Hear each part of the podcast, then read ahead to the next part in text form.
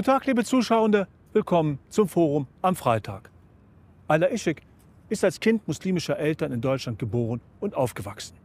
Im Alter von 24 Jahren begann sie, die religiösen Gebote und Regeln zu hinterfragen, die sie bis dahin begleitet hatten. Es begann eine Entwicklung hin zu einem selbstbestimmten Leben. Über diesen schwierigen Prozess hat sie ein Buch geschrieben mit dem Titel Behauptet. Für das Forum am Freitag habe ich Ayla Ishik in Köln getroffen.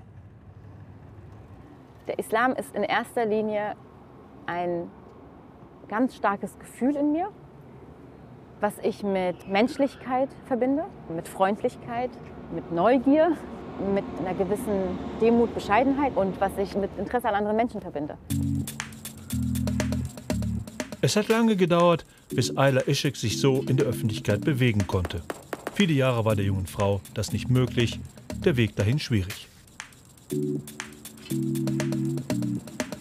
Anderen Frauen Mut zu machen, hat sie ihr Buch geschrieben. Ich wollte meine Geschichte erzählen für diese Frauen. Aber ich wollte gleichzeitig auch, dass die, ähm, ja, die Mehrheitsgesellschaft einen Einblick bekommt in diese Welt, die immer noch existiert und unter uns lebt. Diese Welt, das ist die Welt, in die Ayla Ishik hineingeboren wird. 1982 in Deutschland. In eine muslimische Familie, wo das Leben streng reglementiert ist durch religiöse Gebote und Verbote. Sie durchdringen den Alltag rund um die Uhr. Also es gibt für alles im Alltag, ob, es, ob man alleine ist, ob man im Zwischenmenschlichen ist, ob man in der Rolle der Ehefrau ist, des Ehemanns, der Mutter, des Vaters, der Tochter, der Schwiegertochter, der Schwester, wer auch immer. Es gibt für alles gibt es Regeln. Natürlich kann man diese Regeln komplett übernehmen. Also ob ich jetzt mit dem rechten Fuß äh, ein Badezimmer betrete oder meine Wohnung betrete, ob ich äh, mit der rechten Hand nur esse, ähm, ob ich äh, einem Mann nicht zu lange in die Augen gucke, weil man sagt, der erste Blick ist okay, aber der zweite Blick kommt vom Teufel. Das sind alles so Sachen, die kann man selbst für sich so auslegen oder für sein Leben übernehmen, wie man möchte. Aber es gibt bestimmte feste Regeln, die gehören dazu, wenn man sich mit dem Muslim-Label quasi identifiziert oder mit dem Muslimsein identifiziert, wie das fünfmalige Beten, das Fasten, äh, die Pilgerfahrt, die Zakat, also die, die Sozialabgabe sozusagen. Ähm, das sind alles diese Regeln, die, die, die sind nicht verrückbar. Und alles, was das Zwischenmenschliche bestimmt, da kann man so ein bisschen äh, variieren, aber da gibt es halt auch klare Regeln und vor allem sind diese Regeln auch äh, mit einer gewissen Moral ähm, verknüpft. Also das heißt, wenn ich mich auf diese Art und Weise benehme, könnte es sein, dass ich dann, äh, dass es etwas ist, was meinen Ruf vielleicht oder mich in Verruf bringen könnte. Also es ist alles sehr kontrolliert und sehr bewacht.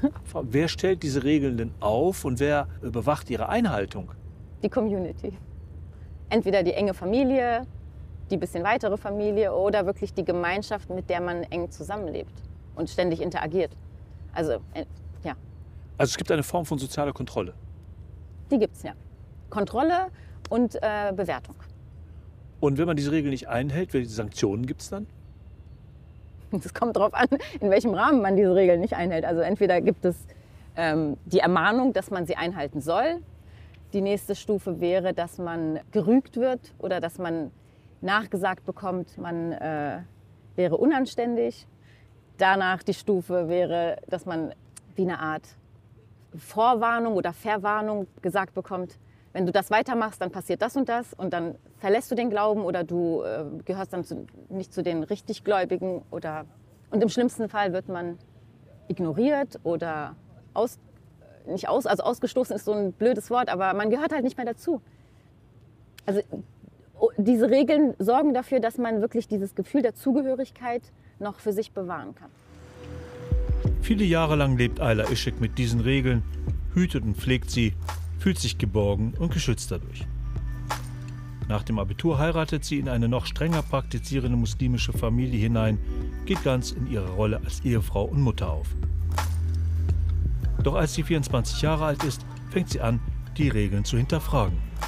Das erste Mal, wo ich diese Regeln in Frage gestellt habe, war, als ähm, meine eigene Mutter innerhalb der Gemeinschaft angefangen hat, kritische Fragen zu stellen. Und die Reaktion aus der Gemeinschaft die hat mich total irritiert erstmal und dann hat sie mich äh, geschockt. Und ich habe dann so meine eigene äh, Wertevorstellung oder mein Glaubensbild, wie Muslime eigentlich zu sein hätten oder sein sollten, auf einmal so mit was, ich wurde mit was anderem konfrontiert. Und diese Konfrontation hat etwas in mir ausgelöst, was ich jetzt im Nachhinein sagen würde, da kamen die ersten Zweifel.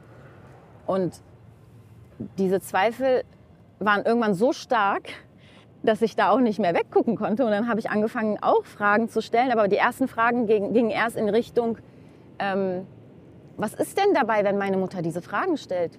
Seit wann ist denn das verboten? Also, und allein da die Reaktion war, ja, dass diese Zweifel oder diese Fragen, diese kritischen Fragen zu Zweifel führen und Zweifel einen aus der Religion rausbringen.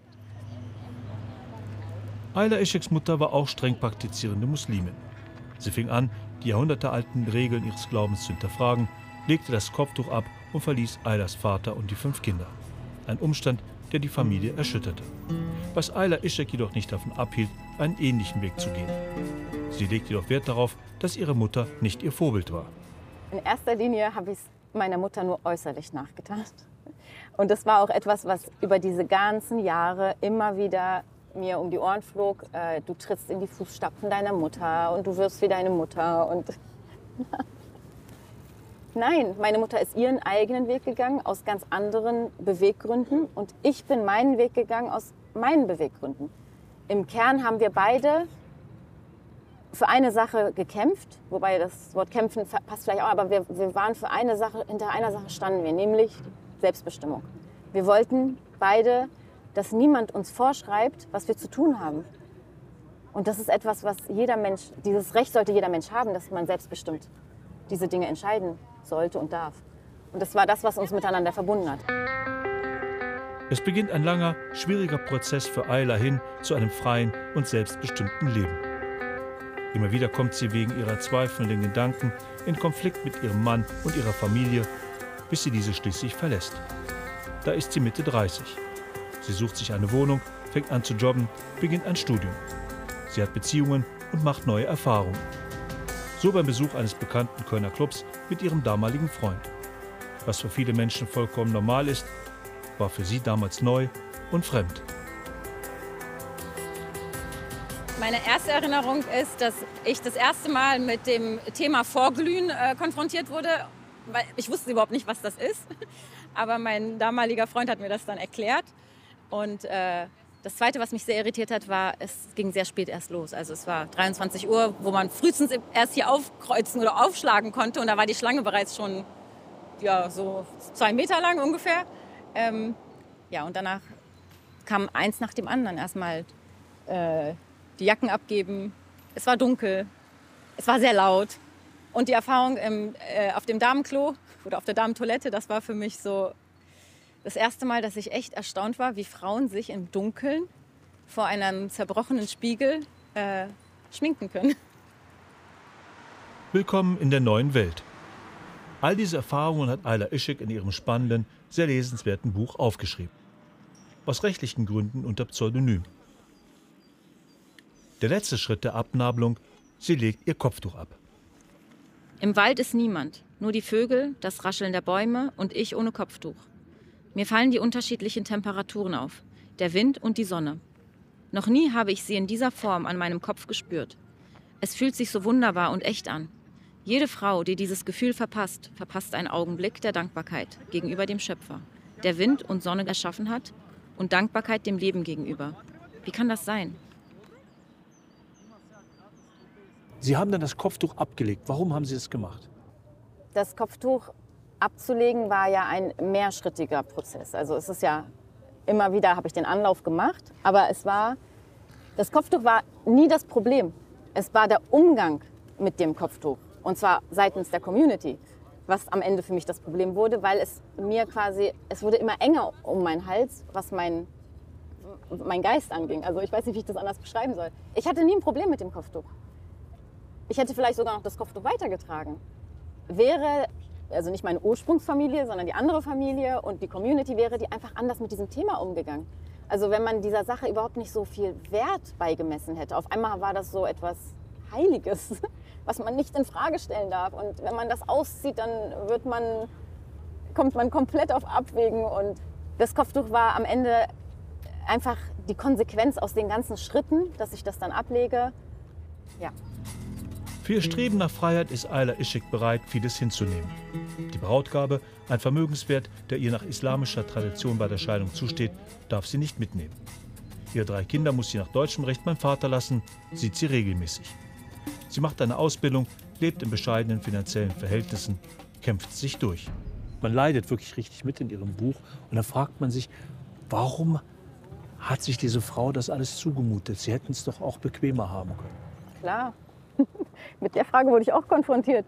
Du hattest doch alles. Du hattest ein Haus, du hattest zwei Autos, du hattest eine Kreditkarte, du hattest deinen Mann, deine Kinder, eine Familie.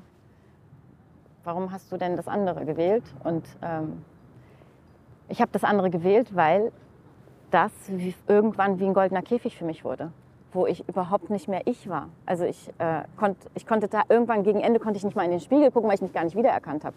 Also ich habe eine Rolle erfüllt. Ich habe mehrere Rollen erfüllt, aber ich war nicht, nie ich. Und ich wusste gar nicht, wer ich bin. Ich habe immer nur innerlich gespürt, das bin ich gar nicht. Da ist aber noch etwas und das muss irgendwie raus.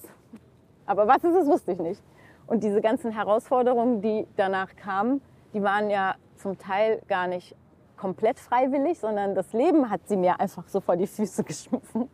So einen Sack und hier, mach, du musst. Und ich habe es dann gemacht und nach jeder Herausforderung kam irgendwie die nächste und manchmal kamen fünf parallel und irgendwie habe ich es geschafft. Sind Sie ein Einzelfall oder denken Sie, dass es viele innerhalb dieser Community gibt, auch viele andere Frauen, die gerne mal diese andere Welt auch kennenlernen würden und dort eintauchen würden? Also ich habe von ein paar Frauen Zuschriften bekommen, die das Buch gelesen haben, die sich sehr wiedergefunden haben in den Zeilen damit habe ich eigentlich alles schon erledigt, was ich erledigen wollte, weil eigentlich wollte ich wirklich nur Frauen oder Menschen erreichen, die das verstehen, was da drin steht. Und ich weiß, dass sehr viele Menschen davon betroffen sind und nicht nur Frauen, es sind auch Männer davon betroffen. Also Männer sind auch, ähm, das Wort Opfer ist doof, aber Opfer des Patriarchats oder des patriarchalen Denkens und der Strukturen. Ayla Ishik, eine starke Frau, die ihren Weg unbeirrt geht und damit Vorbild für andere Frauen sein möchte dieser Anspruch, äh, selbstbestimmt zu leben und, und mündig sein zu wollen, das ist für mich etwas, was, das ist ein Grundrecht für jeden Menschen. Und äh, wir haben ja nicht umsonst unseren Verstand und, und die Möglichkeit, dass wir mehrere Jahre auf dieser Welt leben können und mit zig verschiedenen Menschen und Kulturen und Herangehensweisen konfrontiert werden. Und man wird dem nicht gerecht, wenn man von vornherein äh, diese Dinge ähm, aus seiner eigenen Warte be bewertet und beurteilt oder und teilweise verurteilt. Viele muslimische Frauen in Deutschland leben in Verhältnissen, wie Ayla Ishek es getan hat. Für diese könnte sie eine Mutmacherin sein.